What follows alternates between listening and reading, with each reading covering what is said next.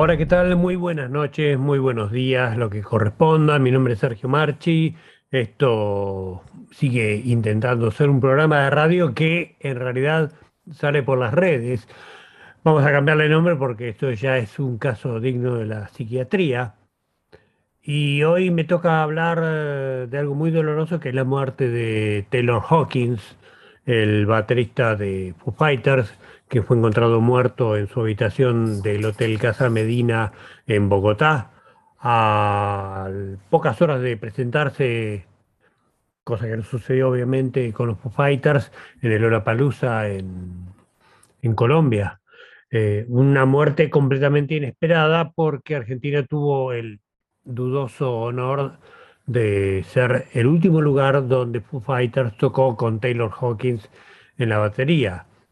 Y realmente fue un show de aquellos que quedan en la historia, más allá de esa última vez, porque fue un gran cierre de Lola Palusa 2022, porque Foo Fighters demostró que su potencia no tiene rivales, de hecho son la banda número uno del rock hoy 2022 por prepotencia de trabajo, por cómo suenan, por creatividad, por humor y por la calidad de sus discos.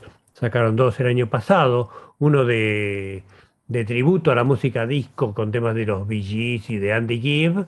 Bueno, el de Andy Gibb lo cantaba eh, Taylor Hawkins, que era Shadow Dancing, y otro que se llama Medicine at Midnight, que fue uno de los mejores discos del 2021. Ahora, con la muerte de Taylor Hawkins, para Foo Fighters todo vuelve a foja cero y habrá que ver si vuelve, evoluciona o no. Se han hecho muchas especulaciones sobre la muerte del baterista que tenía 50 años. Los forenses dicen haber encontrado 10 sustancias en su cuerpo, se refieren a ellas de un modo genérico como benzodiazepinas, opiáceos, THC, que es marihuana, y eh, un antidepresivo tricíclico se aventura la hipótesis de una sobredosis, pero acá yo quisiera aclarar algo que seguramente un médico podría explicar mejor que yo, pero un médico quizá no sepa quién es el paciente, en este caso Taylor Hawkins, que contó en un reportaje que tenía el, cosa que corroboraron después los forenses en Bogotá, que tenía el corazón grande, pero que le habían dicho que ese no era un problema porque era resultado de su estado atlético. Taylor Hawkins era uno de esos bateristas que le dan con todo el instrumento y que además tienen como mucha dinámica y hacen un show muy divertido. Taylor Hawkins decía que algo muy bueno para una banda es tener un baterista que sea divertido de ver.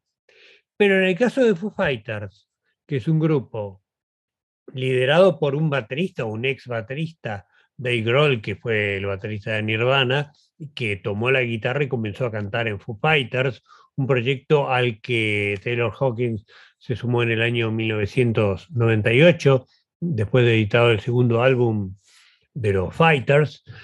Eh, es muy difícil teniendo un baterista tan bueno como Dave Grohl, tener alguien atrás que sea del mismo calibre. Y ese era el secreto de Taylor Hawkins. Podía estar tocando a la altura de Dave Grohl y no podía estar viendo el show y no pensando qué bueno que Dave Grohl tocara esta canción. De hecho, en algún momento del show que dieron en Lulapalooza se invirtieron los roles. Taylor Hawkins cantó, bajó de la batería, eh, que se subió a la banqueta fue Dave Grohl, que lo reemplazó, y cantó Somebody to Love de Queen.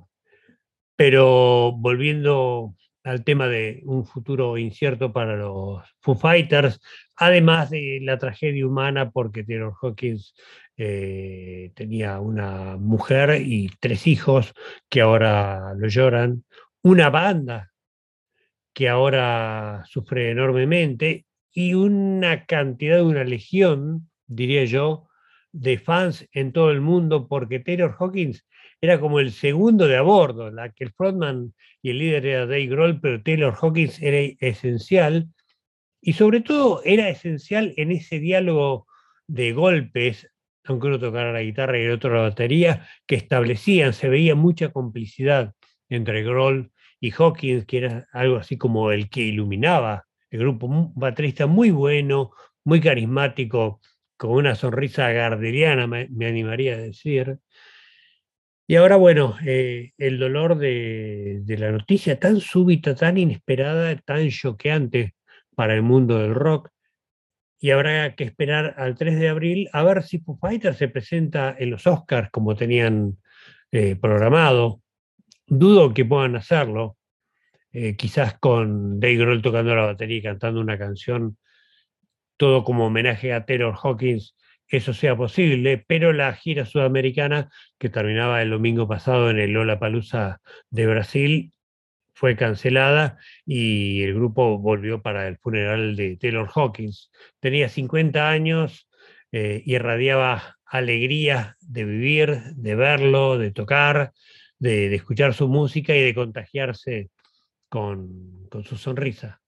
Va a ser muy difícil que volvamos a ver un, un baterista tan extraordinario como Taylor Hawkins. Repito, no solo por lo que tocaba, sino por todo el combo, porque era lindo verlo tocar y contagiaba mucho y ese fue uno de los grandes secretos de Foo Fighters. Yo a ustedes los vuelvo a ver el miércoles que viene en algún video que pueden presenciar aquí en arroba el. Mi nombre es Sergio Marchi y la semana que viene los estaré esperando. Hasta entonces.